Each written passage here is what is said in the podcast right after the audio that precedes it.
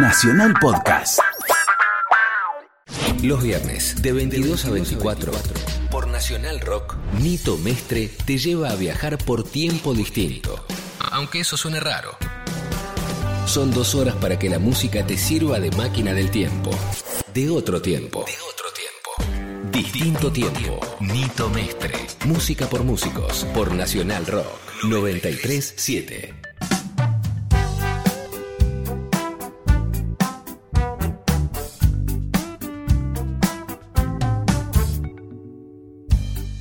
Hola amigos de Distinto Tiempo, una vez más desde Miami, con mucho cariño este programa para ustedes, con invitados locales, eh, que para nosotros es una oportunidad de conocer un poco la escena de la música de Miami desde adentro y con Nito como referente musical.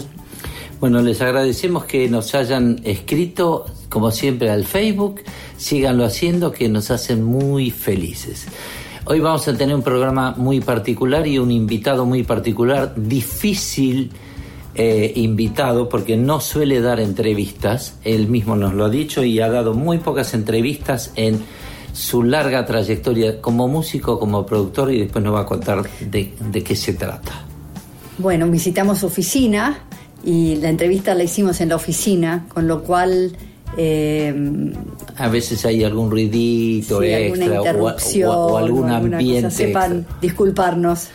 Bueno, vamos a empezar como siempre con los clásicos. ¿Qué tenemos para hoy? Y hoy tenemos uno de... Miles Davis. ¡Ay, cierto! El lema de hoy es de Miles a Macarena. Exactamente, exactamente. Y el de Miles Davis y después también tenemos un tema muy conocido de un grupo, un supergrupo que anda dando vueltas por ahí y hay conversaciones de aquí para allá. Por Eh, su hijieco, por su claro. hijieco, exactamente. La colina de la vida. Así que bueno, nos vemos un ratito, estamos en distinto tiempo.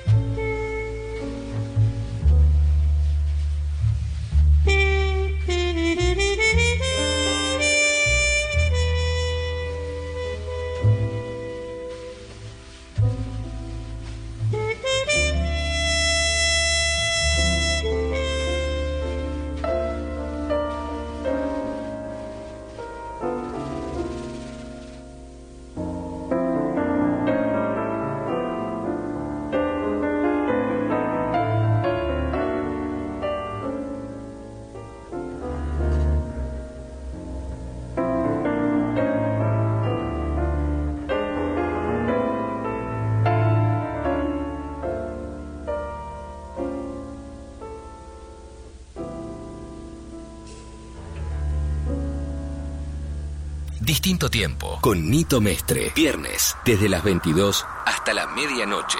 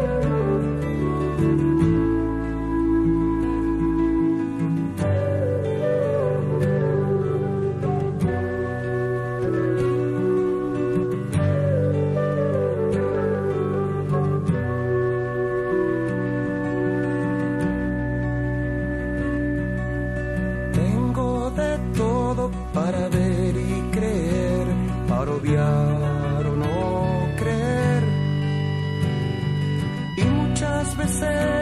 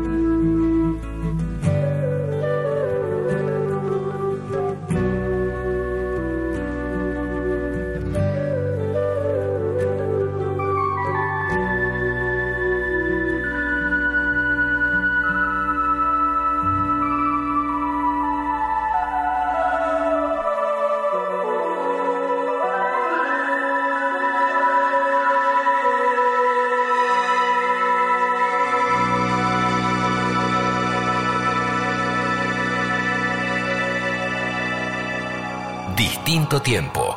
Nito Mestre.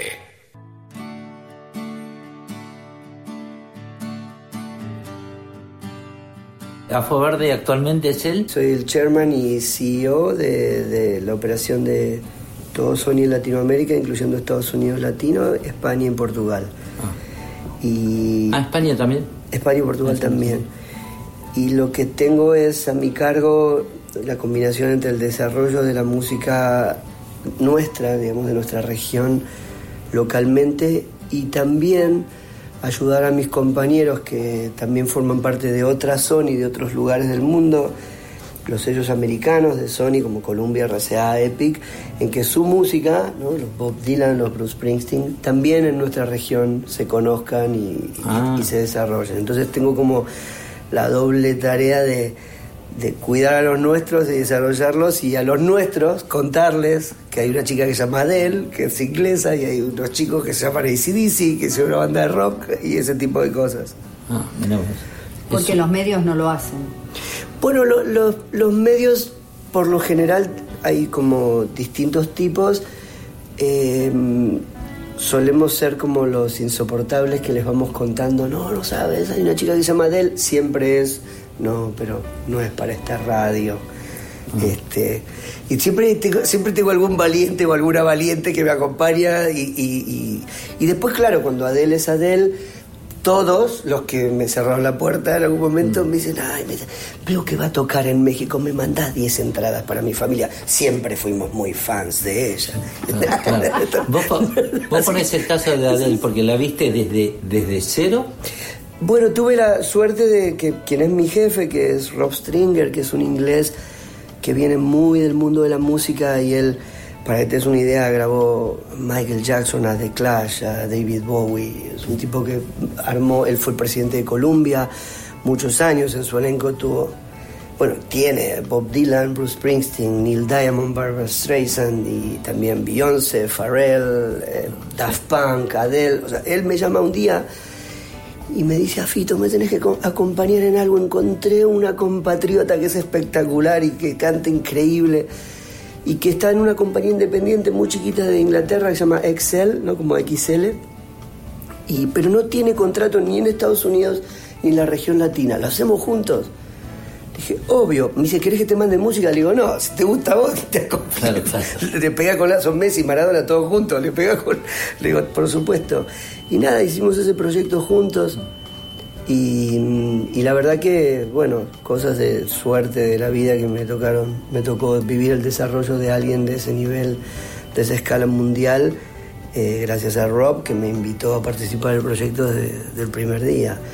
Pero no es distinto a lo que vivimos nosotros, solo que nacieron en otro lado. Ah. Después parece como si tuvieran una dimensión diferente, pero, pero es lo mismo, lo mismo que te pasó a vos, mm. lo mismo que, que, vive, es un chico, una chica con un sueño diciendo, uh, qué lindo si pudiese vivir de esto. Y gracias al talento, al esfuerzo, a la dedicación, al profesionalismo, lo consigue. ¿Y vos cómo llegaste a esto? Porque vos empezaste fútbol. ¿no? Fútbol total. Fútbol absolutamente. Yo quería ser arquitecto. La música. Quería ser arquitecto y quería ser futbolista. Ese era el asunto. Me encantaba estudiar, pero me encantaba. Estudié la secundaria en la ENET Henry Ford en Pacheco.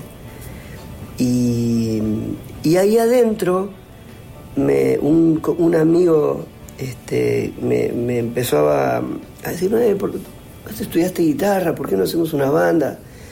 Entonces en mi cabeza era, bueno, yo quiero ser arquitecto, quiero jugar al fútbol y tengo un amigo que de hobby me hizo hacer una banda. Y nada, en el medio de todo ese asunto, de mis dos prioridades, de o el fútbol o la arquitectura, aparece RCA diciendo, usted está metiendo mil personas todos los días, viernes, sábado y domingo, en los shows que hacen. Eh, con, la Zimbabue, con la Zimbabue. Con la Zimbabue. Y nos ofrecieron un contrato y fue un trauma para mí. Digo, yo no tengo, ah, nada que ver con esto. ¿Vos no, querías ser conocido como músico? Cero. No, a mí Me, encantaba, la, me fascinaba la música, pero como te, te conté la otra vez, yo me escapaba del colegio porque sacaban a la venta las entradas eh, cuando vos estabas presentando un disco en Atlantic, en el cine Atlantic de Olivos. Y para mí la música era eso, me volvía loco con, con agarrando la guitarra y tratando de sacar todas las canciones de Sui y todas las de Cerú Girán, e-, esa era mi vida. Y en mi casa mis hermanas que a una le gustaba Queen, a la otra, y, nada, viendo a ver cómo, cómo eran los acordes de esta canción y cómo eran los de esta otra, y la música para mí era como alguien que le gusta, no sé, pintar o no, del lado profesional cero. Mm y nos firma RCA, hicimos un disco y nos fue genial. Y cuando estábamos haciendo el segundo, estábamos en Panda, en el estudio Panda grabando, y viene Sergio García, que era el director artístico de RCA, y se quedó un rato ahí cuando y me dice, vení que te quiero hablar. No sabía que eras productor, me dice el tipo. Yo yo no soy productor. No, si estabas produciendo, claro, se ve, imagínate, enano insoportable sentado, hagamos de vuelta esto, al bombo le falta no sé qué, qué sé yo. Andás a ver qué me habrá parecido. ¿Qué hacías en la Zimbabue vos? ¿Qué, Tocaba guitarra y cantaba, la primera guitarra y, y cantaba pero era más como una segunda voz. Me mm. encantaba cantar, pero como tocaba primera guitarra, que no, un quilombo no me, anim, no, me, daba el, el coágulo, no me permitía hacer las dos cosas. No tenía la habilidad como para hacer las dos cosas. Este, lo que más me encantó de la época de tener una banda fue la gente que conocí, los compañeros de grupo, lo que era girar y conocer así el mundo ese de los conciertos y Argentina viéndolo desde ese lugar que nunca, nunca lo hubiese imaginado y no sé si la arquitectura me lo hubiese dado. El fútbol tal vez. Eh, eh, y este Sergio García que te dijo, vení, vos sos productor, ¿y qué pasó? Y nada, no sabía, estaba, tenés que producir más cosas, te tengo que mostrar artistas y quiero que produzcas artistas. Yo estudiaba arquitectura con Vicentico, con cuatro de los fabulosos Cadillacs, ah. y ellos creo que acababan de grabar su primer disco también. Y, nada, entonces en esas conversaciones de, de facultad, de, facultad, a mí me, interesaba eso, eh, compartiendo con Vicentico, che, el de RCA me dice que tengo que producir. Y, claro, muy nuevos, ¿viste? No, no, no teníamos demasiado conocimiento de cómo era eso. Y me empezó a pasar que me empezaron a llamar distintos, no sé, porque este Sergio García le contaba a distintos artistas y me empezaron a llamar así distintos artistas para que les produzca cosas. ¿Y cuál fue el primero? el primero era un grupo funk super underground que se llamaba Big Band, que tocaban genial, una banda funk así como si fuese Cool and the Gang, pero en Buenos Aires a fin de los 80 era como era muy loco, ese, una cosa experimental. Y nada, me encantó. Fue una banda que tocaron ellos muy poquito tiempo juntos, pero era me encantó y así empecé. Y en eso él produje a Los Visitantes, ah, de Pablo Pandolfo, un, álbum que se llamó Maderita, y me llamaron Los Auténticos Decadentes, y, y nada, y fue como la universidad del disparate total y de, quererlo. No, me volví loco, me los quería llevar a mi casa, son... Los quiero con todo mi corazón. Son, yo, al principio, yo al principio les decía, no sé si son o se hacen.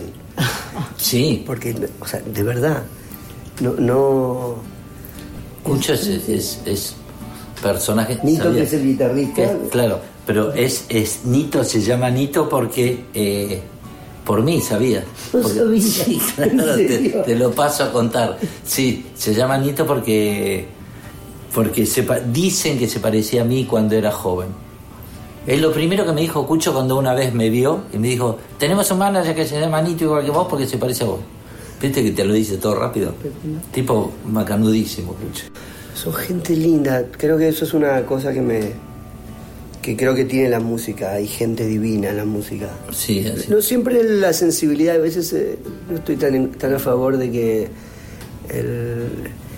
la inteligencia y la, sensibilidad es, es, la conclusión de alguien eh, que es una buena persona, ¿no? Hay unos cuantos inteligentes y sensibles que han hecho unos, como Hitler, que ha hecho unos disparates grandes con esa inteligencia y esa sensibilidad, ¿no? Digo, no le faltaba ninguna de las dos cosas, lo que pasa es que el objetivo que tuvimos fue bien, bien hijo de puta. Pero, mm, pero sí, en, el mundo de la música que me tocó conocer, eh, la verdad que conocí gente espectacular. Y los decadentes fueron eso. Ahora nos seguís contando, estamos en distinto tiempo. Vamos a escuchar un poco de algunas de las bandas que acabas de nombrar y después seguimos hablando. Estamos con Afo Verde, el Sherman. CEO de Mr. Chairman de, de Sony. Qué horror. Ahora seguimos.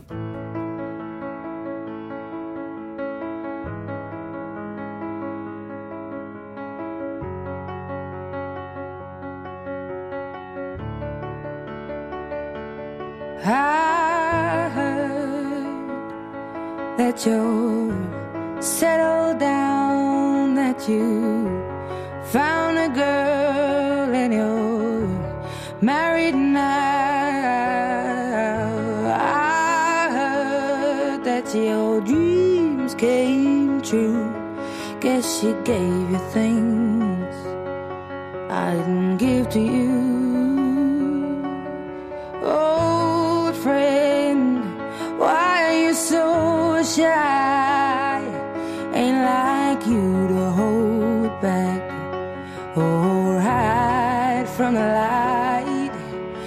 Hate to turn up out of the blue uninvited, but I couldn't stay away. I couldn't fight it. I had hoped you'd see my face and that you'd be reminded that for me it isn't over. Never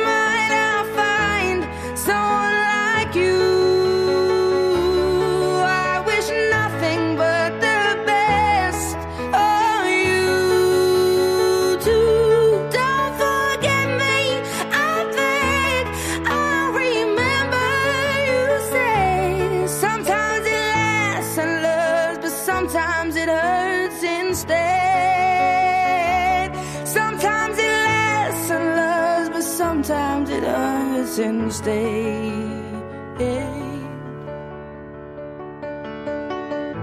You know how the time flies. Only yesterday was the time of our lives. We were born and raised in a summer haze, bound by the surprise of our glory days. I hate to turn up out of the blue uninvited, but I couldn't stay away. I couldn't fight it. I had hoped you'd see my face and that you'd be reminded that for me it isn't over. Never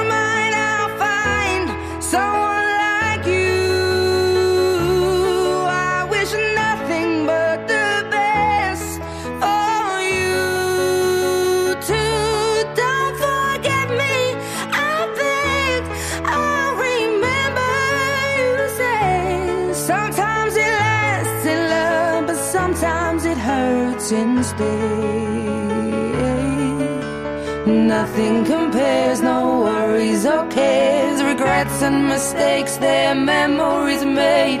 Who would have known how bittersweet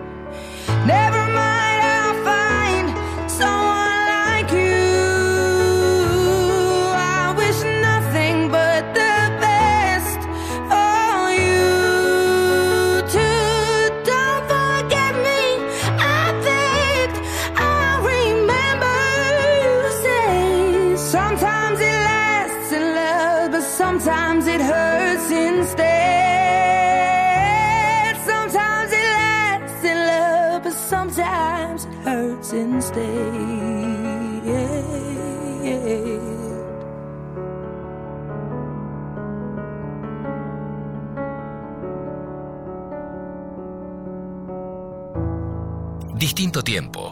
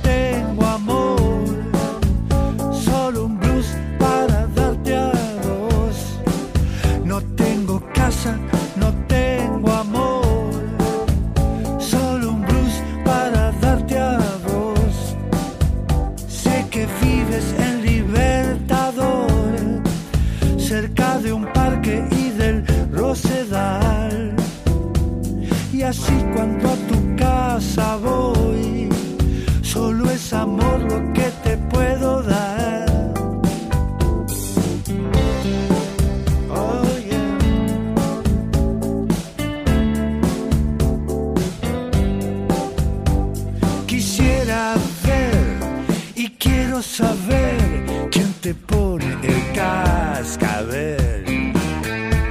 Gatita de piel rosada, quiero verte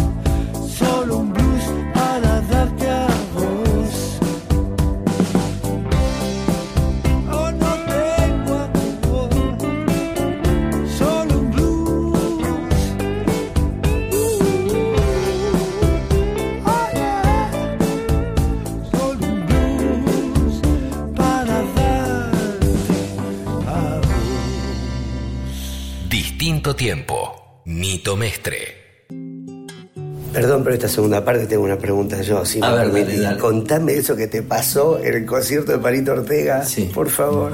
Eh, Bueno, estamos acá en, en el, eh, haciendo el reportaje AFO y escuchamos un pequeño pi así y salió el comentario mío de que tengo tinnitus, muy leve. Muchos músicos tienen, ¿eh? Más de la mitad de los músicos. Estaba en la recital de Palito Ortega en la prueba de sonido y paso con una camarita, me gustaba filmar y estaba transmitiendo, no sé si en Facebook o qué, por teléfono, y paso, y paso por adelante del equipo de Juanse y justo estaba haciendo un solo y se mandó, después me lo dijo la torrinolaringóloga, se mandó un solo donde entró una frecuencia como una flecha al oído y lastimó una de las celias que hay en, en, el, en el oído donde tiene todas las frecuencias. Y eso es como una flecha particularmente que te mata esa frecuencia. Y estuve, escuché un pi fuerte, digo, bueno, se irá, como siempre. Se me fue, pero a los pocos días volvió y no voy a hacerle todo el tratamiento. Fui a cinco otorrinolaringólogos hasta que me dijo, mira, querido, no se cura, pero te vas a acostumbrar. Tu cabeza va a bloquear esa frecuencia, de hecho lo hace, por eso estamos hablando que Yo creo que me, cierta- pa- a mí pasó eso con lo que escuchaste recién. Claro. Y bueno, y así es. Y mucho, mu- bueno, Bárbara Streisand tiene tinnitus desde los 6 años, por ejemplo, porque fue algo genético. Así que le paso informa, ya que él estudió arquitectura y yo estudié medicina cuatro años en la parte Cultural cultural de, Sí, sí, de- nuestro de- momento de, tiempo. de- Académico. Nuestro momento académico. Por supuesto, no hay que solamente aferrarse a una cosa. Por supuesto. Nos contabas que, que lo- los empezaste con los fabulosos Cadillac, eh, con los eh, auténticos decadentes, amigos de los fabulosos Cadillac, a los cuales también produjiste. Pero después, tiempo después, lo que me Y pasó más fue que todo a que... Vicentico, quizá. A los, no, también a los fabulosos Cadillacs. Lo que, lo que pasó fue que mm, en el medio, creo que esa seguidilla de, de- de proyectos que había hecho, eh, ya imagínate, como ya soy una señora grande, no me acuerdo, no, no recuerdo la cronología exactamente, pero era algo así como entre visitantes, mi, mi, mi época de Brasil, de, de producir en Brasil, eh, trabajar con Daniela Mercury, con así, artistas así. Cuando vuelvo a Buenos Aires y yo creo que fue, desp- ni bien hicimos el disco ese de Mi Vida Loca de los Decadentes, que, que era el de "No Quiero tocar la guitarra todo el día. Ah, sí, sí, claro. Eh, ahí me ofrecen eh, trabajar, meterme en, en BMG, en, la- en lo que era la RCA de aquel momento, eh, que querían tener otro director artístico y yo tenía como una ¿Vos característica... estabas por fuera? Yo era independiente. Ah, sí, sí, eras sí. independiente, Sí, era un productor. de- yo te pasé de, de mi banda a bajarme de la banda a, a- a- a seguir produciendo. Y era como, seguía estudiando y produciendo como independiente. Y no. Y tenía como un enojo bastante importante con las compañías. No me gustaba nada, nada, nada, nada. Y tenía gente en algunas que quería mucho, que me parecía que eran como de esos defensores reales de los artistas. Pero tenía un montón de otros que la sensación que me daba es que odiaban la música, ¿no? Que era como, era como algo sí que me, enojaba un poco. No sé qué entrevista habré, hecho que mm, entre un señor llamado Enrique Pérez Fouil, que estaba de presidente de BMG, y Ramón Segura, que es un histórico catalán que, que fundó la RCA en toda América, me empezaron a llamar, eh, tienes que venir y no sé qué. Y Ramón un día me dijo, leí que hablabas cosas así horribles de nosotros y tienes razón. y fue medio como, ¿por qué no te callas y lo haces? ¿no? Claro, claro. Y la verdad que tardé mucho, no lo quería hacer, me pasó de todo. Me fui, para que no me quieran contratar, me fui vestido de futbolista a la entrevista, me fui de arriba, así tenía el pelo, parecía un indio por la cintura, y, me, y le preguntaba a mis amigos, Beno, que, que, que tocó conmigo en la Zimbabue, tocó con Charlie, tocó con las sí. pelotas. Él, él era mi consejero, le decía, ¿qué puedo hacer para que no me contraten? Porque no, no, no, qué sé yo, las disqueras me parece que no, no quieren la música. Y me decía, andate de futbolista. Y me fui de futbolista, Ah, sí, sí, de ¿en fu- serio? Y llegué a, a la, a la entrevista y me atendió una, una asistente que después con el tiempo fue mi secretaria y me miró y me dijo, es con el señor Segura la entrevista. Sí, sí, sí, ya sé. Y abrió la puerta de la... de- de- yo con la- todo de River, así, de verdad, me fui Con peor... botines y todo. Botines, la media de River, ¿eh? Con el pelo así largo. Y abro la puerta, el tipo me mira y me dice, ¿tú eres Zafo Verde? Imagínate, catalán. Digo, sí. Se pone los anteojitos, viste, acá la punta de la nariz, me mira de arriba abajo haciendo una pausa y me dice, estás contratado. Y le digo, no te alcanza la plata. Y me dijo, ni quemándola se me acaba. Me dijo. Y él dijo, no, no, fue increíble. Y, y- y el tipo se ve que me vio el perfil, dijo, este me va a costar. Y me dijo, ¿tú sabes de dónde nació lo del perrito de RCA en el logo? "N- No, y me empezó a contar cómo nace, me empezó a contar toda la historia, en el 1888 que nace la grabación y al principio del 1900 se arma la industria, por supuesto, con gente que solo quería dinero y no cuidar artistas, y nada. Y este es un tipo de mucha historia, de Sí, sí, claro. Juan Manuel Serrat, y, ¿no? y de, de Joaquín Sabina, y de gente de, que, que ha trabajado con grandes, grandes artistas de- de- del mundo latino, de la canción en español, y, y por supuesto me recagó. Y como ya si nos quedamos conversando un montón de tiempo, me convenció y me dice, ahora, me, ¿sabes cómo me la devolvió? Me dijo, vamos a cenar a un lugar que te va a gustar mucho. Y me Así, llevó a un vestido así así. vestido, me llevó a Tomo. Uno, a Tomo Uno, que es un lugar que, no- que es como en un primer piso de eso que si estás con de vestido de traje crees que no te van a dejar entrar por- de lo mal vestido que estás. Ah, sí. Y el hijo de- y, lo- y los miró como diciendo, lo encontré recién, este acá afuera. Deja- y el hijo de puta, me, ¿sabés cómo me miraban, me miraban los tipos como diciendo, pobre, en ese... me Y no sabía que te había contratado recién. es que me acababa de contratar para que dirija la artística. ¿Te de- pusieron un saco? No, cero, así. Está- se ve que este tipo iba siempre ahí. Claro. Entonces entró como diciendo, ya Eh, sé, ya sé, ya sé que no se puede, pero Claro, claro. déjenlo, pobrecito. Tiene con un problemas. saco de traje arriba, eso, viste, Tenés hubiera razón, sido- pero no tengo tu calidad estética. no se me ocurrió.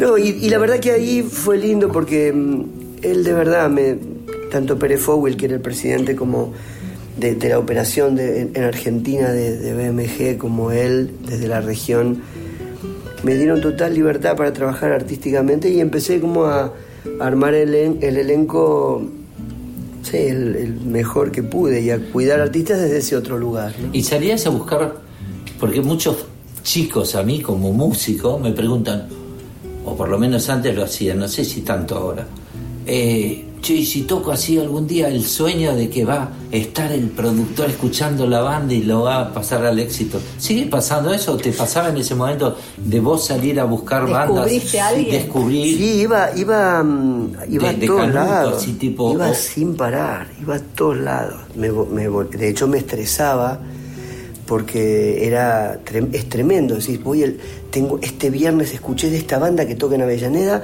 esto tranquilmes, esto Claro. en Recoleta.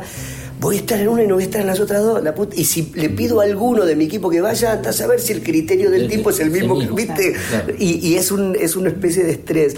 De hecho, tuve una, una, una historia linda cuando, sal- cuando aparece internet y aparece la explosión de internet.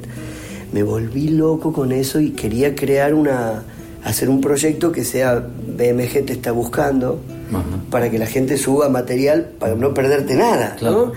Y todos estos se, me- se burlan de mí, mis compañeros diciendo que, que inventé YouTube y fui el único que no hice plata con eso.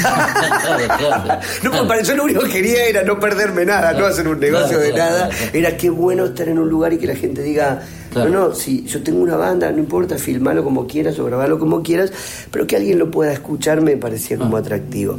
Lo que pasa es que no, viste cómo son esas, esas cosas, es absolutamente imperfecto todo, eh, porque todo se basa en criterios. Pensá que la, la banda, si Beatles fueron, si los Beatles fueron la banda más grande de la historia, hay mucho más población que no los compró que los que los compramos. En cualquier situación que tengas que ver con datos sobre música es siempre de minorías. Cuando decís toco en la cancha de Boca, la sensación que te da es triunfé y decís Sí. una ciudad que tiene tantos millones de habitantes, fueron 40.000, no fue nadie. Claro, ¿no? claro. Entonces, es como una. Nos acostumbramos a que el éxito está basado en medidas de minorías. Entonces, es absolutamente relativo. O sea, no, no, no hay. No hay manera de decir hay que hablar con este, que este tiene la razón, porque cuando este. Es, es como una. Todo lo que tiene que ver con artística para mí es.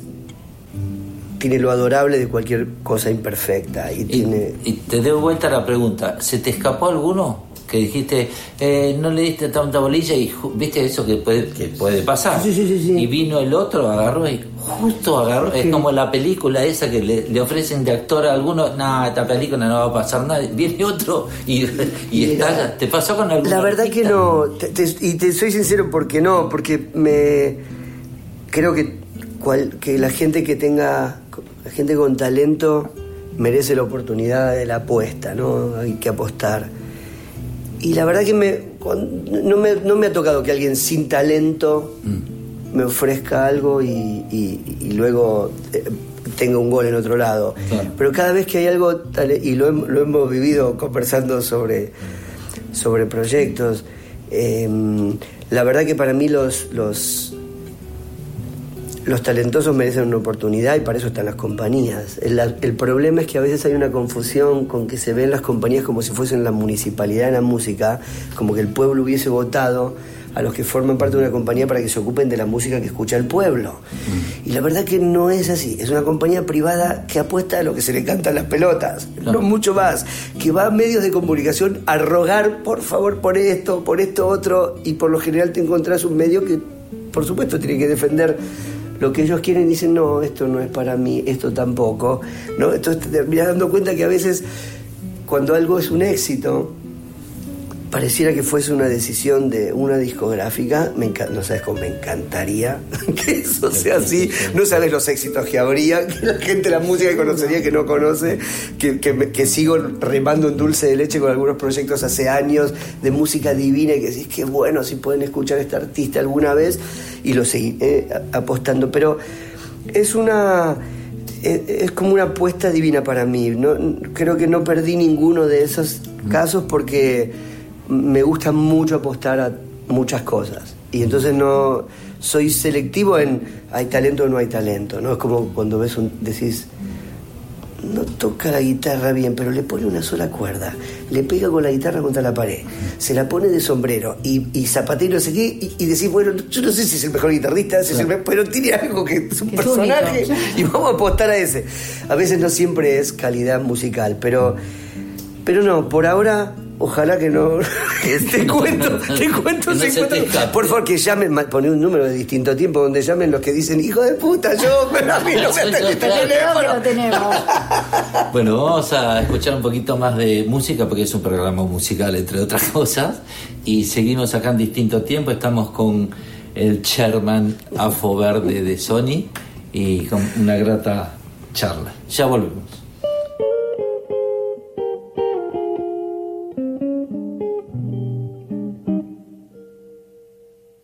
I tried so hard, my dear, to show that she's my every dream.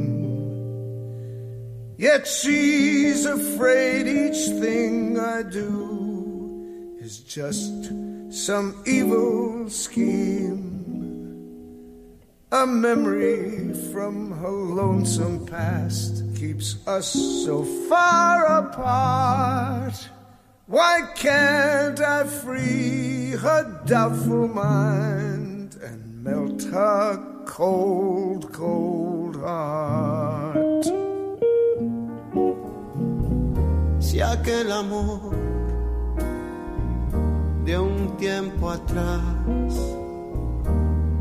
fue apagando su luz, porque yo tengo pagar la culpa de alguien más. Palabras dichas sin pensar son lágrimas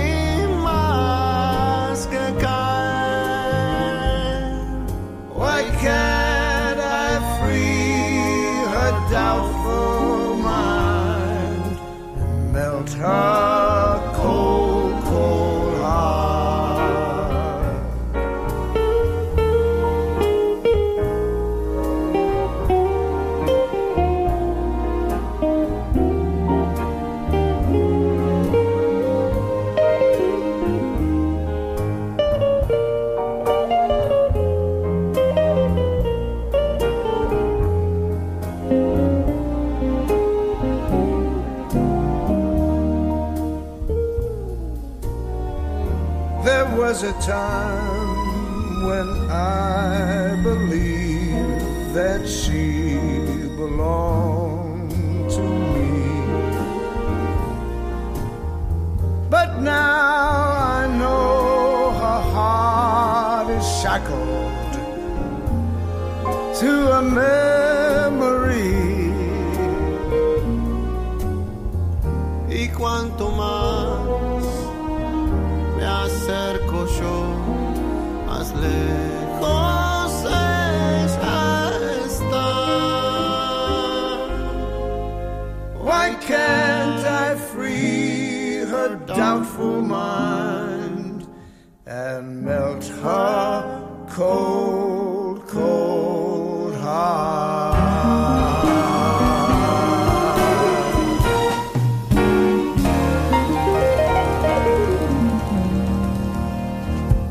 Nito Mestre, Distinto Tiempo, nacionalrock.com.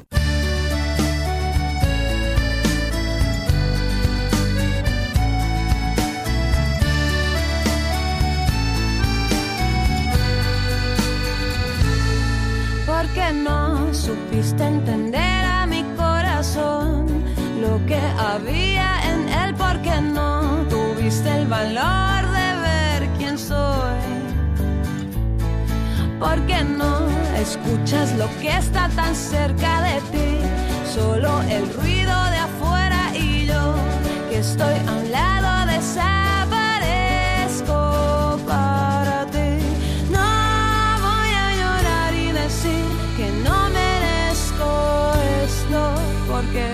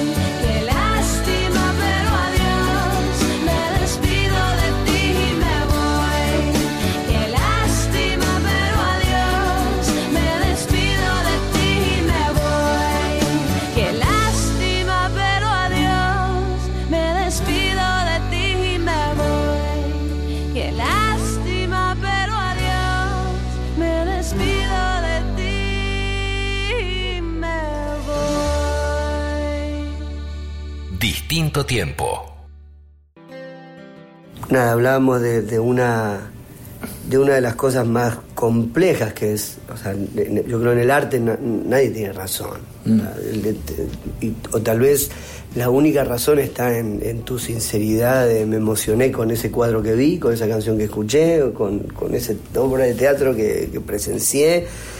¿Y quién te puede decir que estás equivocado si te pasó eso? Entonces es bastante complejo el trabajo de yo creo que te vas a emocionar con esto o mucha gente se va a emocionar con esto.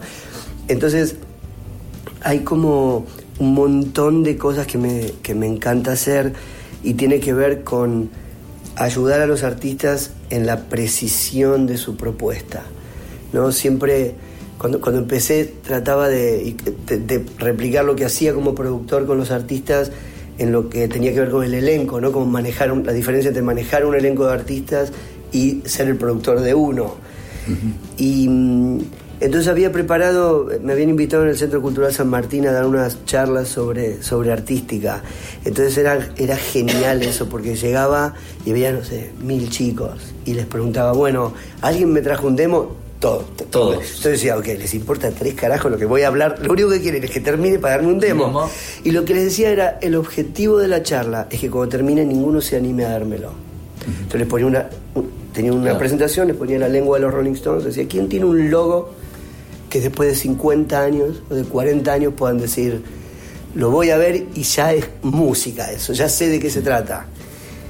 Nadie levantaba la mano. Ponía una foto de Kiss, ¿no? De los cuatro. O sea, ¿quién tiene un look en la banda Ah. que digas, que, digo, no me digas, me trajeron todas fotos con la campera de, de cuero y Sí. los, los jeans, brazo cruzado mirando con cara de malo. Digo, no me- Entonces, claro, nadie, nadie me- daba, y así, ¿no? Entonces iba- les iba mostrando cosas. Y una de las cosas que aprendí, en- incluyendo, in- inclusive dando esas, esas charlas, era que es muy fácil en los negocios imperfectos o en las profesiones imperfectas como la música, es muy fácil que la culpa la tenga otro, que no me va mejor, y es muy difícil aprender así. Y la verdad que lo que te vas poniendo viejo y vas aprendiendo que la simple revisión, la simple decisión de revisarte, a cualquier ser humano lo mejora. Obvio. ¿no? Decir, tengo, me duele acá, tengo una cosa en el oído. Vos puedes decir, nada, se me va a pasar, o ir a cinco otorrinos, No, no, claro. ¿no?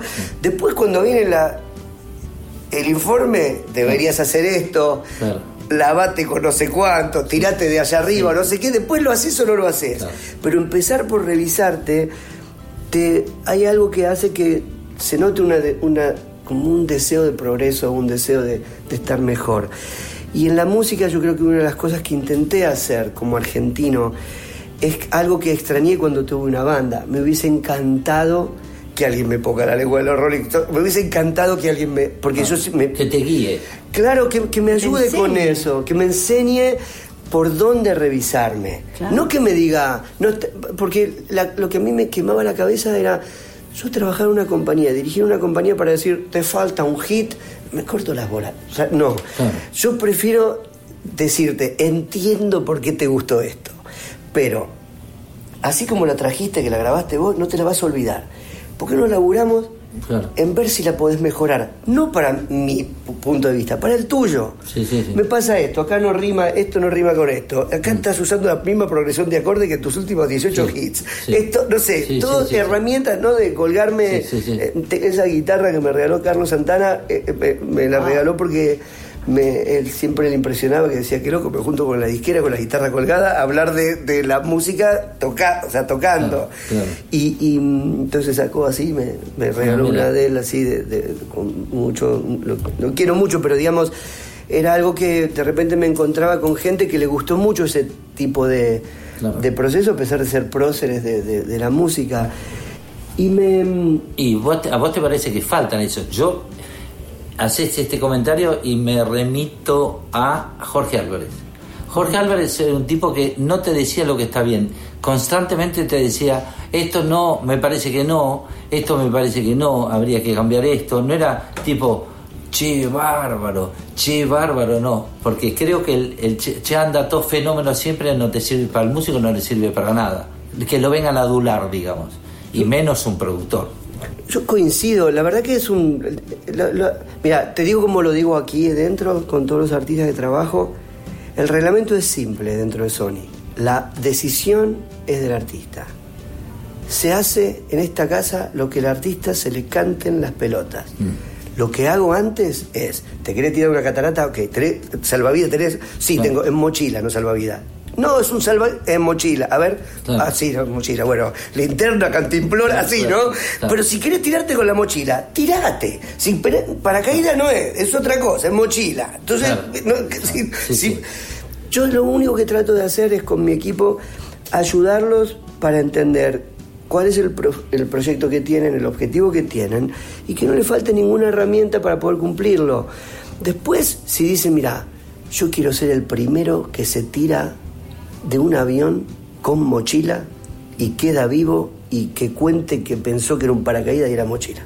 Y va. Entonces digo, ¿ponemos red abajo, sí o no? No, sin red. Ok, sin red. Después es otra cosa, ¿sabes? A mí me encanta, yo creo que el- el- me, enca- me encanta todos los súper arriesgados de- de- de- del, del mundo artístico, me encantan todos los que han tomado eh, eh, esas decisiones cuando ustedes armaron Sui Generis en esa época de esa Argentina estaban locos los dos Mm. o sea te lo digo porque hoy hoy eso mismo No es lo arma fácil. cualquiera en un living de una casa porque no le duele nada porque no o sea, Sí, sí, sí. estás hablando de, de una de, de unas decisiones que son espectaculares, son decisiones de vida bien complejas, son bien, son absolutamente admirables y, y por eso arrastran todo lo que arrastran. No son solo canciones, son mucho más. Es algo, la cultura musical es mucho más profunda que eso, aunque sea, aunque lo que esté diciendo alguien eh, sea dale alegría a tu cuerpo, a tu cuerpo Macarena, eh, Macarena, ¿no? Sí, sí, sí, Decís, no, no, yo no sé si consumo eso, pero hablando con Miranda, mi mujer, que es de Bosnia, que se fue de Bosnia por la guerra, y yo hablándole de Mercedes Sosa y del contenido, ella me dice, mira, yo te entiendo para qué necesitas la música vos, sos argentino, tu dictadura militar, me contaste todo lo que quieres. Yo me fui a mi casa con mi papá cargándome, explotando las bombas a los costados. A mí lo de E. Macarena no sabe lo bien que me hace. Claro. Y, y digo, claro, yo por ahí pensé que eran todos pelotudos lo que le gustaba eso. Mm. Y no es así. Claro. La música es genial para la gente de muchas maneras diferentes. Y yo lo que escucho en Miles Davis es una cosa y otro escuchará otra ante, ante la misma situación. Mm. Sí. Entonces dirigir un elenco y dirigir talentosos, lo más importante es en una compañía como esta, tienen que sentirse realmente en casa y hay que hacer todo lo que necesiten para que puedan llegar a cumplir con todos esos disparates que tenían en la cabeza, porque por algo lo están haciendo. Ahora, yo que no soy música y puedo hablar con un poco más de libertad que él, pero la gente le da como un palo a las compañías constantemente. ¿eh? Y yo creo que está, está bien. Es una. Mira, te digo un ejemplo que, que- que me gusta usar. Como entre argen- hablando entre argentinos. Cuando alguien viaja de Argentina al exterior y se compra algo, lo que sea, una compu, un teléfono, lo que sea, y llega a aduana, ¿no? ¿Algo para declarar? No. dice el tipo o la tipa. Y pasa, ¿no? Hay como una sensación extraña, yo creo que es muy argentino, de justicia, no sé bien contra, estoy cagando a alguien, no sé bien a quién, pero se lo merece, ¿no? Las compañías, por alguna extraña razón, están vistas desde otra época como mm, unos lugares donde decidían, con el talento de alguien, cagarlo mientras se llenaban de dinero. ¿No?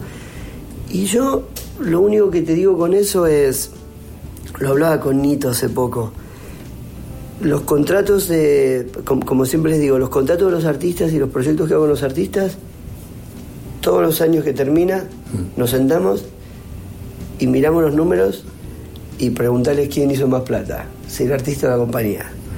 ¿No? ¿Y qué hizo la compañía por eso? Yo, no, yo tengo acá, hace 20 años que estoy en Sony, hace 9 que manejo la región, y en, todos estos años lo único que me pasa es que mis cumpleaños, son, mis amigos son todos artistas, la, festejo, me voy a jugar al fútbol con artistas, vivo mi vida con artistas y no necesariamente con los tipos que están llenando estadios, ni mucho menos. Eh, que muchos de esos empecé cuando empezaron y hoy llenan estadios y no pueden venir a mi cumpleaños porque están llenando algún estadio en algún lado y estoy en mi cumpleaños con alguien nuevo. La verdad que creo que es una cosa, es algo así como la clase política. Decir que la clase política son todos iguales, son todos unos ladrones, queda comodísimo. Debe haber unos cuantos que nos escuchan diciendo, bueno, o sea, puta que te parió, que me rompo el culo trabajando y no soy ningún ladrón. La verdad que para mí es algo muy simple. Nosotros somos una compañía privada protegemos artistas y proyectos y lo que te diría es al revés. ¿Por qué no mirás el elenco de los artistas y les preguntas qué les pasa? Y ahí tal vez te diga, bueno, mira, eso es, es verdad, esto es- con este lo podríamos haber hecho mejor, con este también. Pero tengo clarísimo lo que pasa con el elenco de 650 artistas que esta compañía tiene en 29 países, que son mi responsabilidad. Coincido en el, en el, en el, Plano paquete- general. en el plano general, sobre todo cuando apareció la piratería. Eh, está buenísimo tener una excusa de por qué robar algo. ¿no? Me descargo esto y, y justifico mi acción diciendo es que estos son unos hijos de puta, ¿cómo no me lo voy a descargar? Todo decís, pero pará, ¿el artista no te gusta? Sí, no, no, no va a cobrar realidad. Los autores tampoco van a cobrar. Los que tocaron tampoco van a cobrar. Todo porque te parece que el de la disquera es un hijo de puta. Digo, mira, te estás cagando el 70% de la plata que no tiene que ver con la disquera por algo que, que es una justificación a algo que, que digamos... ¿Verdad? Porque muchos músicos dicen, bueno, piratería me conviene, ¿no? Bueno, es una... El concepto de propiedad es... Si sí. seguimos hablando después de esto, porque quiero, se me agarró de, de golpe ganas de escuchar música. Por favor, Vamos. espectacular. Estamos Lo bien que en haces. distintos tiempos. Sí, viste, me agarró un brote. Tengo una lista bárbara. Genial. Ya seguimos con distinto tiempo.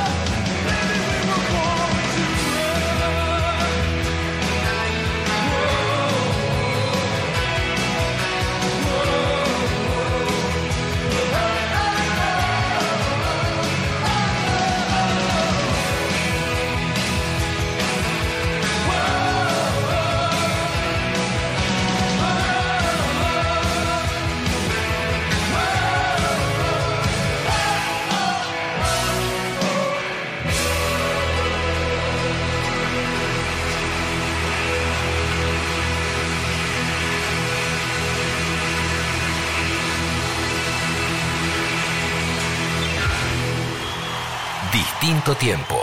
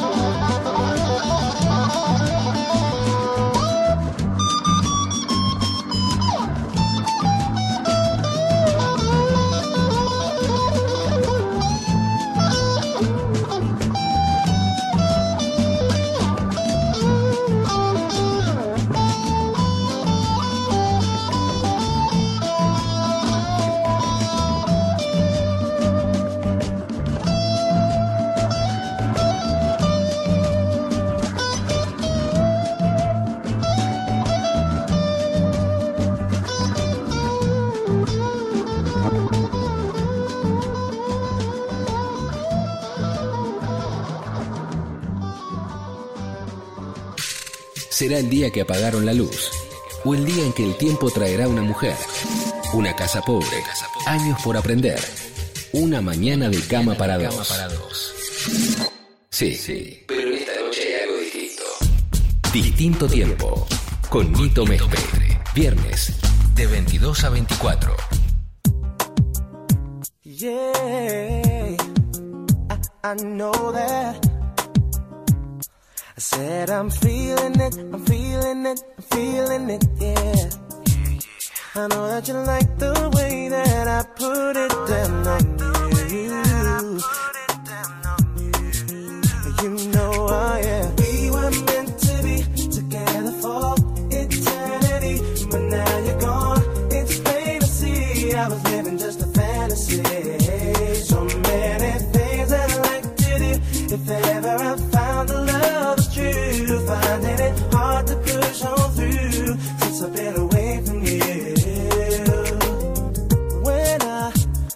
Met you and I'm standing up by the bus stop, I knew you were something special. Weak in my knees, I wanted to drive. Yeah, yeah.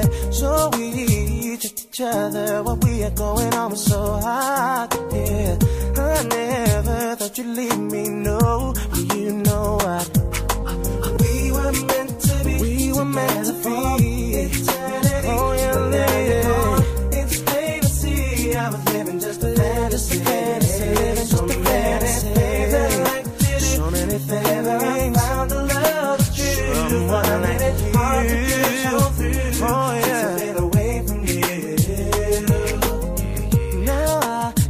Get over you appearing in everything that I do. It was only last week Friday when I saw you out with your girlfriends walking around my way. Yeah, yeah. I feel when I'm standing up from this love I've had, I burn alive. Yeah, I never thought you'd leave me. No, you know I.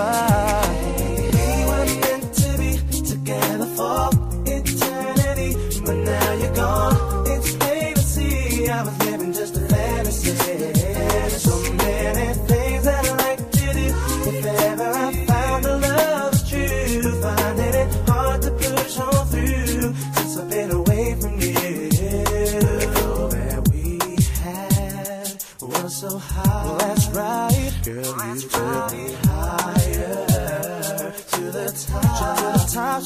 top, lady. You kept it rolling.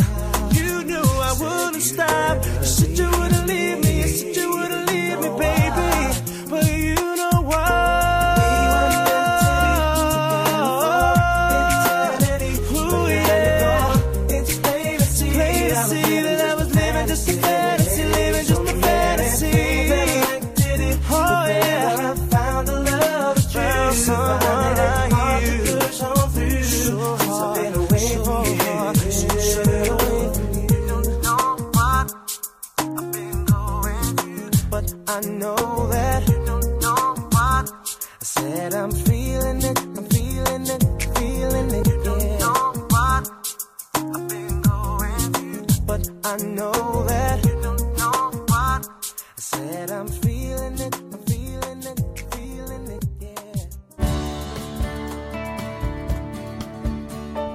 Fuiste, vos fuiste el que se le ocurrió el, el Vicentico con Tony Bennett? Porque les voy a contar una cosa a los dos A ver. que nadie A ver, sabe. A ver. O sea, porque la edad cuenta mucho a la hora de, de elegir artistas. Para mí no. Para mí no. Sí, fui, yo hice el proyecto de Tony Bennett. El de. Él quería. Él estaba haciendo un proyecto de duetos y, y tenía ganas de, de hacer algo. Me encontré con Danny Bennett, con su hijo, y, y que también es su manager. Y Danny. eh, nos pusimos a hablar del, del, del- del proyecto así de Tony y todo lo que estaba generando. Y a esa edad, creo que en ese momento tenía 89. 89. 89 y era, ¿qué hacemos el año que viene? Qué campeón total. Y nada, entonces le empecé a hablar, le dije, ¿qué quieres hacer? ¿Quieres hacer un proyecto súper homogéneo con una característica puntual de artistas o qué quieres hacer? Él me dijo, yo siempre canté con todo tipo de artistas, me encantaría cantar con artistas latinos de distintos géneros. Le dije, te va a quedar una ensalada rara, pero si lo querés hacer así, genial. Y nada, imagínate, empezaba a llamar a todos, Juan Luis Guerra, Vicentico, y me, me está jodiendo. Era como, mira, Tony quiere cantar. Y la verdad que fue un, fue un proyecto divino, divino. Y, pero la edad para mí, viejos son los trapos, como decía. Contame, Espera, el, espera, el- el otro día me, no, el otro día me contaste que se juntaron todos en, en un lugar en, en Puerto Rico, fue donde era que se reunió y apareció él cantando. Nosotros te- ¿Cómo yo- fue hay una, es en Bahamas, es en, hay una una vez por año me gusta hacer una convención muy grande, como una especie de conferencia con todos mis países, invito un montón de artistas a cantar, a estar cerquita y es una cosa como de objetivos, prioridades y cosas. Y ese año lo hacía en Bahamas. Al principio cuando empecé la, la- la corporación me peleaba un poco eso, ¿no? Me decía, pero estás gastando mucha plata en hacer esas cosas. Si vos, si vos sos el jefe y decís, este, y decís, quiero, mm, eh, quiero que trabaje en este artista, ¿por qué te tenés que reunir? Y decís, bueno, le- es como que le digas a tu esposa, ya te dije te quiero, no hinché la pelota. Sí, claro. No así, no, así no es, como no funciona así.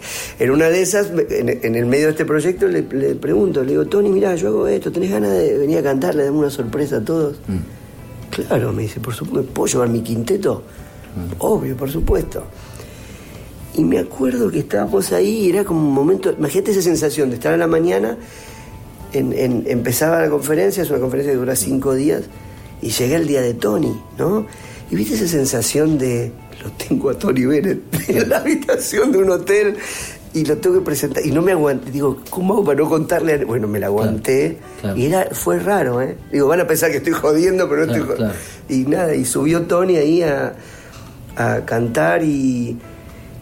Nada, yo creo que es uno de los mejores cantantes de la historia. Es un, Sí. es un de verdad. Sí, yo te iba a decir, Frank Sinatra, Tony Bennett, así, tipo casi la misma altura, es cuestión de gusto. No, eh, Vicentico me decía, no, no puedo, no, eh, me dice, vos sabés que estuve toda una semana explicándole a mi hijo, mostrándole discos de Tony Bennett y, no sé cuánto, yo justo lo llamé después de eso y, y nada, me dijo, no sé cómo voy a hacer para poder cantar, porque Tony me decía, yo solamente quiero cantar con gente que pueda cantar en vivo delante mío. Y nada, era espectacular, eran dos, así, dos Neumann enfrentados, todas las cámaras, la música grabada la, la- la había ya la, la teníamos toda cantada, producida, habíamos chequeado tonalidad, todo.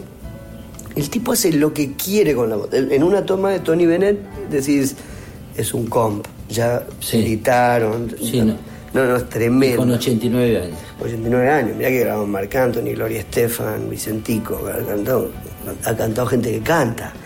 Pero, pero todo se lo toma. Yo le decía, vengan ensayados, sepan la tienen que tener la canción lista porque él es increíble. El, tipo de verdad se lo toma con un nivel de precisión. La verdad que fue un honor trabajar con él. Y, y, mm, lo llevé al- a Guadalajara, al rancho de Vicente Fernández, y a grabar una ranchera. No, no, no sabes. Y el Vicente cantaba en español y en inglés. Nada, esas experiencias así, locas de, de la vida. Así que para mí conocí el tipo más joven del mundo. Qué grande. Eso sí, joven, joven. ¿Qué, ¿no? qué- qué otro artista te llamó la atención así, tipo, salimos de Tony Bennett, que te haya, es decir, te haya deslumbrado tanto en el global de cómo toca o como artista, como artista y persona, y etcétera, así que te haga un, un combo?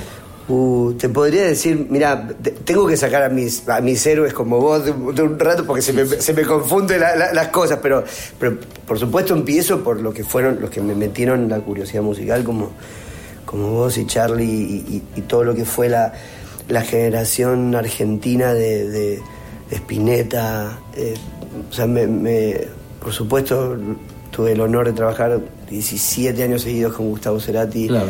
artistas así que, que que esa parte, esa combinación entre los viví como argentinos, los disfruté como argentinos y en algunos casos tuve el honor de trabajar con ellos.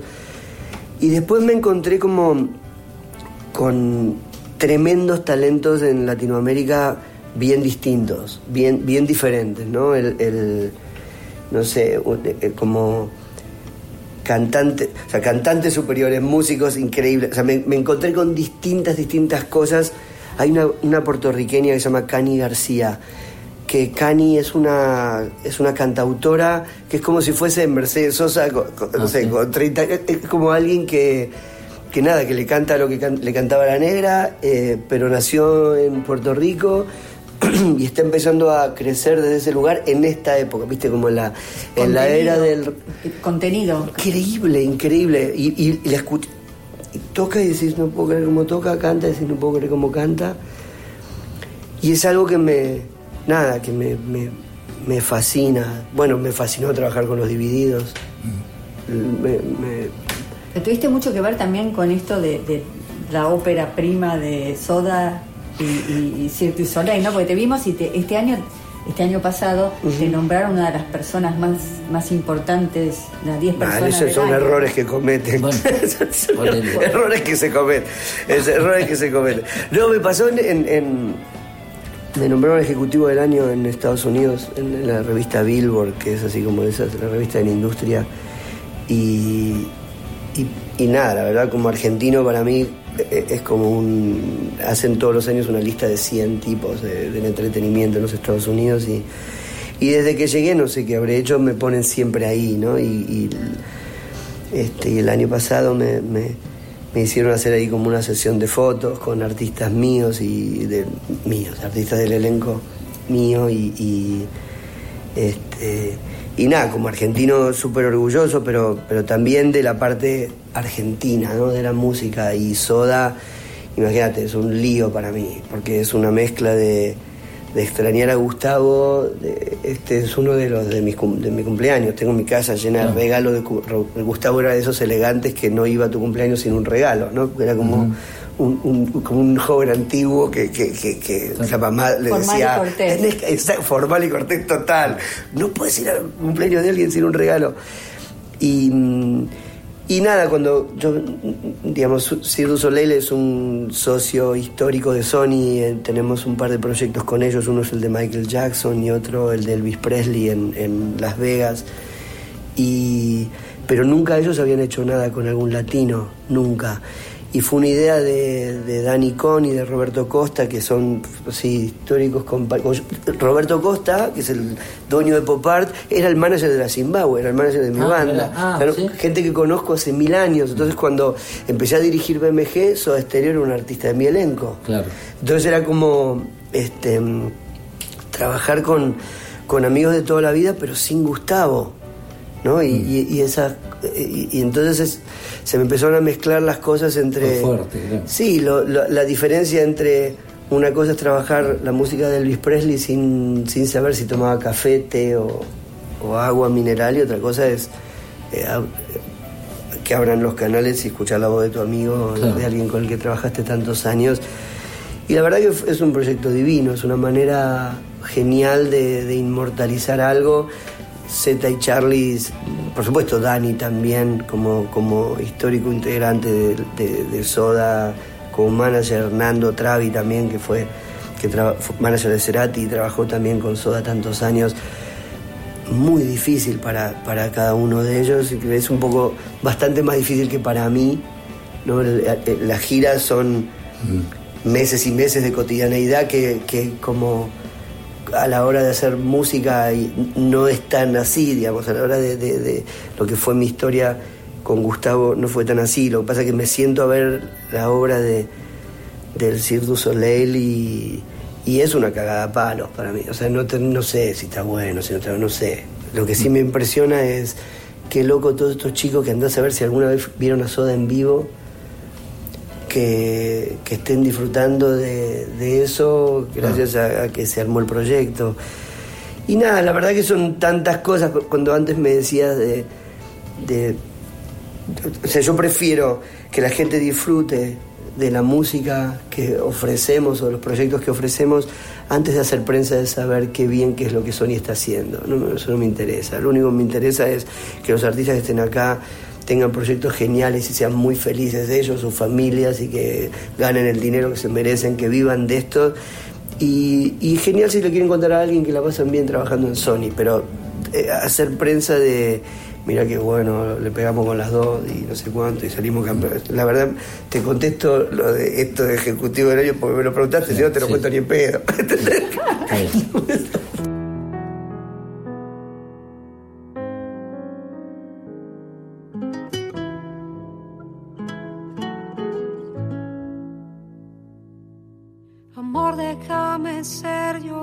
primero que se asome ahí en tu almohada. Que tu pecho sea siempre donde apoyaré mi cara y que hagas nudo con mis piernas cuando yo me duerma. Amor, déjame ser siempre el deseo que hace que vuelvas a casa, que aún mires mi cintura y quieras ser tú quien la abraza, que en mi oído siempre duerman todas tus palabras. Y ser la mejor parte que hay de ti. Y déjame abrazarte para siempre, déjame besarte a mi manera, agarrar tu mano donde quiera, porque yo he nacido para quererte. Déjame abrazarte agarrar tu mano donde quiera, porque yo he nacido para quererte, amor. Yo quiero hacer vida contigo, ser amantes, ser amigos y ser la historia favorita que comparten los testigos que conocen lo que somos y lo que antes fuimos. Y ser la mejor parte que hay de mí. Y déjame abrazarte para siempre, déjame besarte a mi manera, agarrar tu mano donde quiera, porque yo he nacido para quererte. Déjame abrazarte para siempre, déjame besarte a mi manera, agarrar tu mano donde quiera, porque yo he nacido para quererte. Compañera. Y solo quiero sumar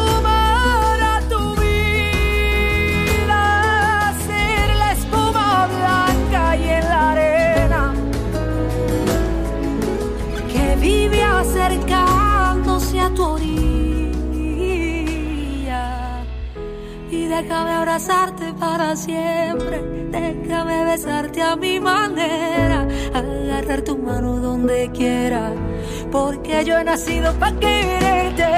Déjame abrazarte para siempre, déjame besarte a mi manera, agarrar tu mano donde quiera, porque yo he nacido para quererte.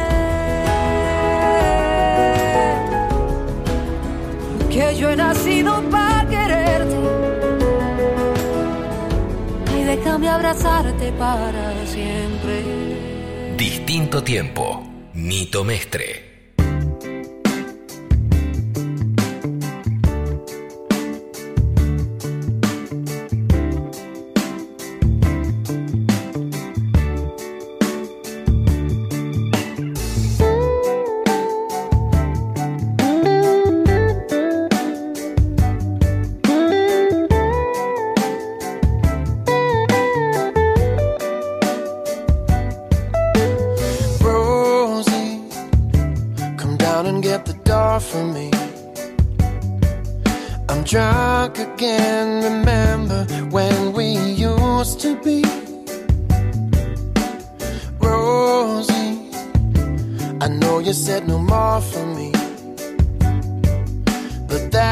Was all before this dream that just came to me. Don't leave me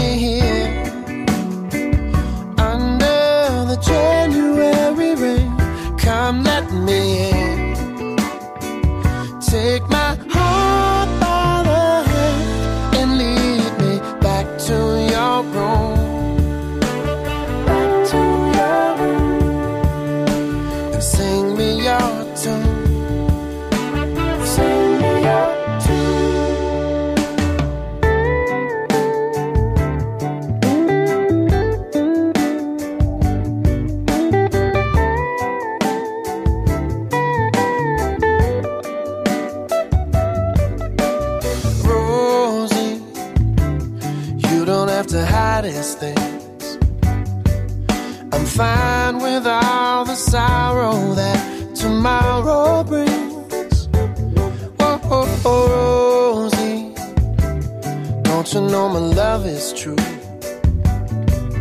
Pardon and lossy and see, I learned those words for you. Don't leave me here.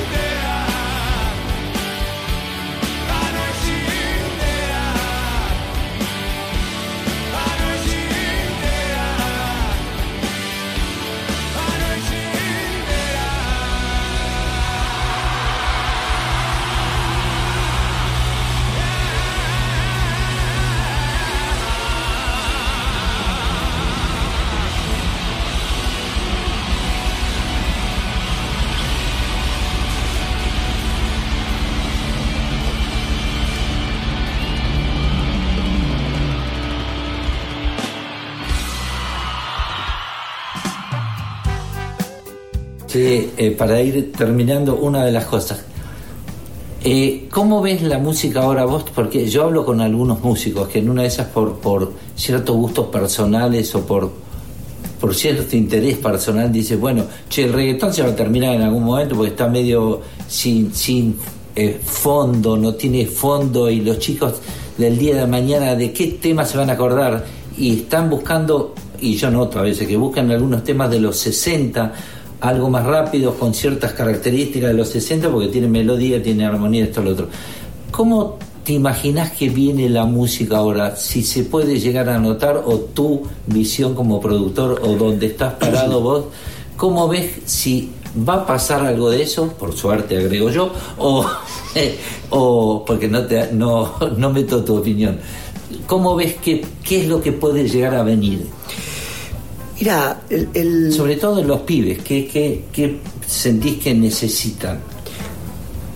primero me, me- hay una hay una gran cantidad de chicos estudiando música así como como no sé, como me ilusiona, me ilusiona mucho eso. A mí no me, no, no me molesta el reggaetón, me molesta eh, que, que la calidad musical de la, Que, claro, que de la gente, que la, la- calidad musical de la, la- la oferta musical caiga al nivel categoría, ¿no?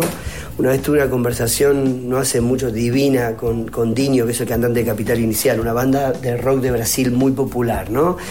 Y, mm, y Dinho, ellos hicieron una versión de música ligera de Soda Stereo en portugués hace muchos años. Y Dinho es papá de, de- de dos chicos, ¿no? Entonces le decía, no sé qué, viste, así como me había transformado en esos días de viejo gruñón, ya no estudia nadie música, la puta madre, puede ser que la disquera toque mejor que los artistas, viste, Era tengo acá un montón de músicos egresados de Berkeley que tocan todo de puta madre en la compañía y vas a una sala de ensayo y decís, Sí, agarrate. no, no, no, o sea, es un horror.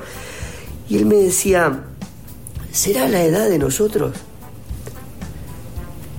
Entonces me puse a estudiar un poco y digo, claro, en la época que pasa de la música clásica, ¿no? que se hace la evolución esa, cincuenta y pico de músicos tocando al mismo tiempo, que para tocar un puto violín hay que estudiar no sé cuántos años. De eso a una sala de ensayo con cinco haciendo con cinco acordes. Más de uno, para unos cuantos el rock aquel habrá sido el reggaetón de nosotros. Y digo, ¿será una cuestión de, de dónde estamos parados en la historia? Porque si comparás la calidad musical de la música clásica, Sí. lo que había que saber para escribir un score de 54 músicos tocando al mismo tiempo, o tener la capacidad de hacer cualquiera de esos 54 músicos tocando ahí, 54, 50, o sea, el tamaño de, de- Sí, de sí. filarmónica, sinfónico, el que sea. Em, comparado con un quinteto en la sal- sala de ensayo tocando rock and roll, el de los 50, bueno, también me pasa como no será el primera etapa una evolución que después sí aparecen los tipos donde vuelven a estudiar A eso me y refiero. vuelven a aparecer los Queen, los Zeppelin o los, Los- no sé, todos los Beatles, Beatles o, o- todo, que los primeros Beatles no son los mismos que los Beatles No, al final. no, no. La calidad musical de los al principio era un poco más un boy band, vestidos Sí, igual, sí. con el pelo cortado igual, estaban más cerca Sí, de. Backstreet Boys. Sí. Que lo que hicieron después, con todo respeto, ¿eh? digo, Oh. el- el- el- también hay una evolución en ellos, de, de- como contaban, ¿no? Nos cruzábamos la ciudad porque había uno que sabía un acorde que nosotros no sabíamos. Y, y la verdad que yo me, me muero de ilusión de que el reggaetón quede como un bueno es el, Género. el- el- el- es el histórico es un de- es un ritmo el dembow africano tiene muchísimos años pero claramente es un es un género súper hipnótico Mm. que por algo llama la atención yo creo que el rock habrá la, la música disco le habrá pasado eso, no ese bombo en cuatro Sí, sí. también generó algo en un momento y algunos con ese bombo en cuatro hicieron algo como súper ambiental que, no era una canción y otros fueron, no sé, Cool and the Gang o First I Was Afraid. da, da, da. Cada uno hizo con eso algo diferente. Yo me muero de ilusión de que llenen de música ese ritmo. Me muero de ilusión y que llenen de poesía ese ritmo, que lo llenen de cosas. Pero de nuevo, no somos nosotros los artistas, lo que nos falta. Tener que ser nosotros los que hacemos la propuesta artística. Entonces, hoy en el elenco de Sony no llega al 5% del elenco, el- la- lo que es la parte de reggaetón, no llega. Lo que pasa es que es casi el 100% de lo, lo que los medios están ¿Y pasando. opina tu jefe? No, mi jefe no entiende. Él, No imagínate, no, no, no, no entiende nada. Me dice, ay, este chico Maluma, que, que claro, lo ¿Qué que es? tocó el choque en el Madison Square Garden, lo quiero ir a ver. Entonces, claro, en un punto vos decís, a ver, la rebeldía y todo lo que tenía que ver con decir cosas que no decía nadie. ¿No lo hacía el rock antes? Sí. Eso de, yo ya sé que te va con otro, si querés, eh, vivimos los cuatro, agrandamos el cuarto y felices los cuatro. Sí, eso, lo decía, eso famosa. lo decía el rock, no lo decía el, el- el- pop. Digo, y de verdad no, no quiero... No quiero ser despectivo con nadie, pero en la época donde ustedes cantaban Yo era el rey, ¿no? Y, y decías, ¿qué están, qué, qué están cantando? ¿no? De- de- y, es, y decías, qué gro, o sea, qué gro, cómo cantaban eso en esa época. Eh, era el rock y el pop era, no, amame en cámara lenta. No, no, no, no, no, no, y no te digo esto está bien o esto está mal. Hoy parece que se dio vuelta. El rock canta Amame en cámara lenta y el, y el reggaetón dice agrandemos el, cuarto y felices los cuatro. Y el, y el que parece contestatario, ¿no? El cuatro, estoy enamorado de cuatro baby. Y, o sea, eh, eh, entonces es como. A mí me. Yo creo que el, el- el sacudón cultural. A mí me encanta. Lo que me encantaría. Y de nuevo, nosotros. eh, si querés echarle la culpa al azúcar, no te enojes con el supermercado, ¿no? Si el azúcar no está buena o la carne no está buena, no sé, anda a otro supermercado. Pero la verdad que en el supermercado de la música, la oferta cultural la hacen los artistas. Y la difusión de eso la deciden los medios. Y si no, yo de verdad, esta compañía tiene 100 años de historia y querés pasar a Piazzola, pasalo. Eh, me, vuel- me vuelvo loco, me vuelvo loco. ¿Querés en tu red? Vamos, voy a hacer un... La familia Piazzola era un gran negocio, nosotros también porque difundas a Piazzola. Gardel, Troilo, eh, de nuevo, Gillespie, Davis, Monk, el que quieras. Todo eso, que- sui generis, ¿no? Que, eh, son parte de nuestra familia. Me encantaría que haya medios de comunicación que digan, yo voy a pasar eso. Es- de eso depende mucho también. De- es que es así, porque si no es como lo que te decía antes de los chicos que hacen música, parece que la culpa la tiene otro. Sí. Y es como todo, las- todo en la sociedad, cuando te mirás y decís, ok, mi Entonces responsabilidad cuál es. ¿los medios, ¿te parece que los medios se van a aburrir de pasar cierta música? A mí me encantaría que se aburran rápido y que no se olviden de su responsabilidad cultural. Sobre todo. Me encantaría, a mí te- de verdad te digo, no con muy poqui- muy poquita gente, muy poquita, en 32 años de industria de música hago esto. Bueno. Lo hago porque sé de dónde venís, sé quién sos, sé lo que te interesa y sé tocar distinto tiempo en la guitarra. Pero te la- Mejor que ese final, mejor que terminar así la entrevista como imposible.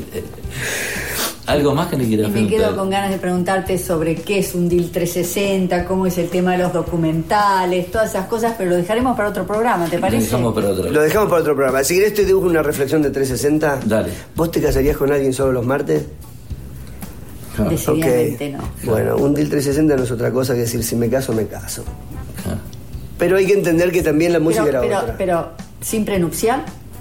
Sí, prenupcial. Pero la música era otra, ¿no? Había, había como.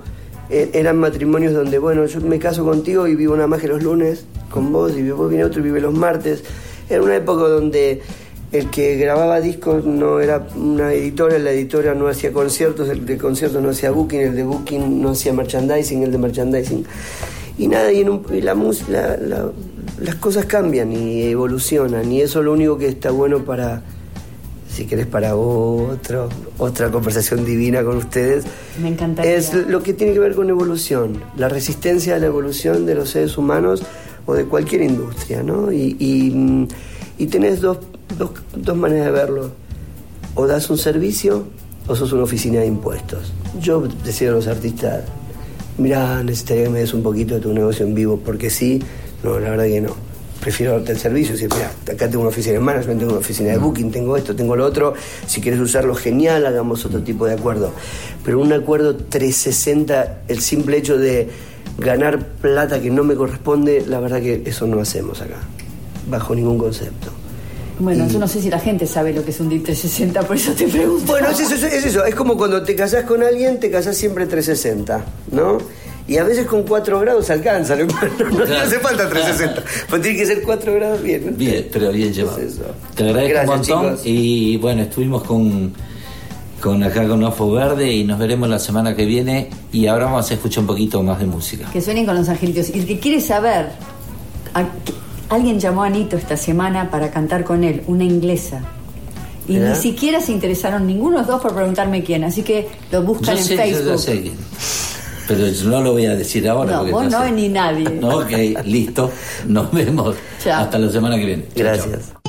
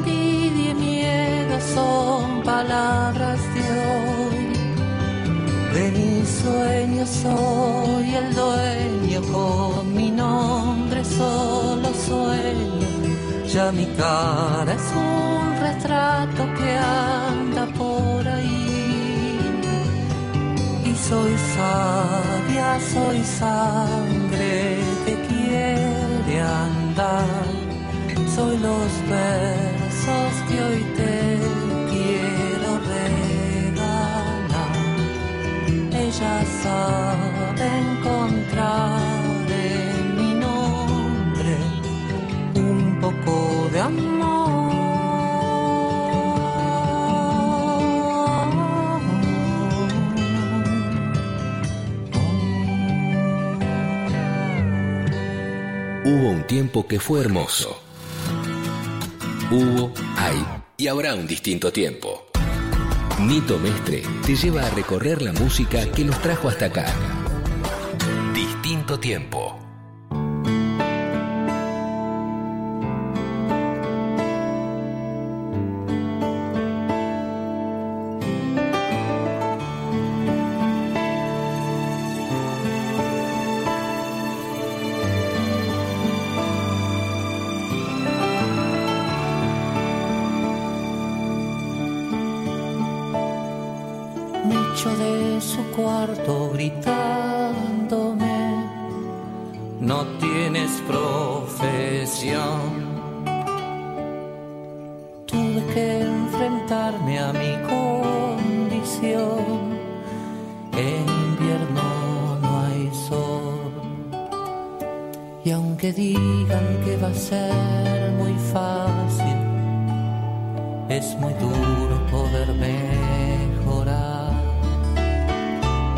Hace frío y me falta un abrigo y me pesa el hambre de esperar. ¿Quién me dará algo para fumar o casa en que vivir? Sé que entre las calles debes estar,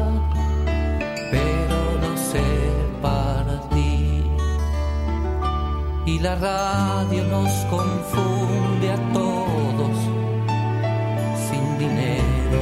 pasaré mal.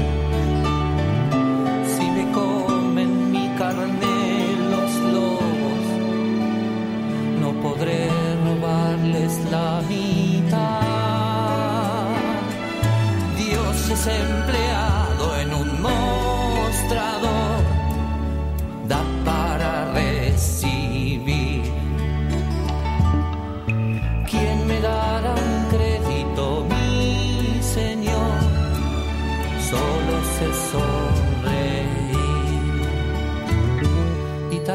tal vez espere demasiado.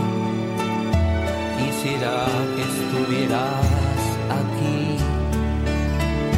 Cerrarán las puertas de este infierno y es posible que me quiera ir. Conseguí licor y me emborraché en el baño de un bar. A la calle de un puntapié y me sentí muy mal. Y si bien yo nunca había bebido, en la cárcel tuve que acabar. La fianza la pagó las heridas son del oficial.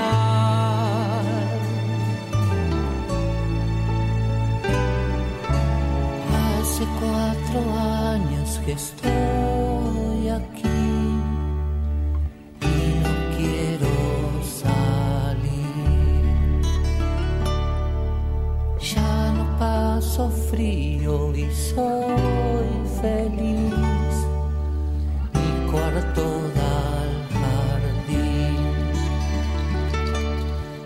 a veces me acuerdo de ella, dibujé su cara en la pared. Solamente muero los domingos y los lunes ya me siento